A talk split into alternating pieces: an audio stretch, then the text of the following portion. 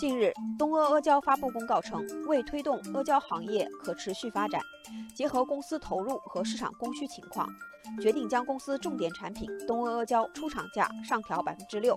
统计显示，自二零一零年以来，东阿阿胶已经对旗下部分产品提价十五次，最多的时候一年里就涨价了三次。阿胶的每一次涨价都引起社会热议。对于涨价，东阿阿胶总裁秦玉峰此前多次公开表示，东阿阿胶的涨价是价值回归，目标价位在每斤六千元。秦玉峰的价值回归理念是这样计算的：清朝时每斤阿胶交税银一两七钱，按照购买力换算，到现在阿胶的价格应该在每斤四千元到六千元。而现在，东阿阿胶的零售价已经接近这个数字，但是对于这样的价值回归理念，网友并不买账。为什么呢？网友一米阳光说：“买不起，买不起！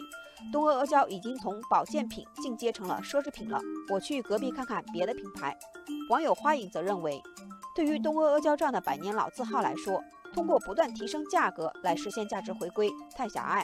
近年来，东阿阿胶对品牌文化营销投入的不断加大。品牌溢价导致价格上涨，实际上的性价比却在降低。而从数据上也可以看出，消费者也不愿意为这样的涨价买单。今年前三季度，东阿阿胶实现营业收入四十三点八四亿元，同比下降百分之二点一六，净利润十二点二五亿元，同比下降百分之一点七三。不断的提价，并没有让东阿阿胶过上好日子。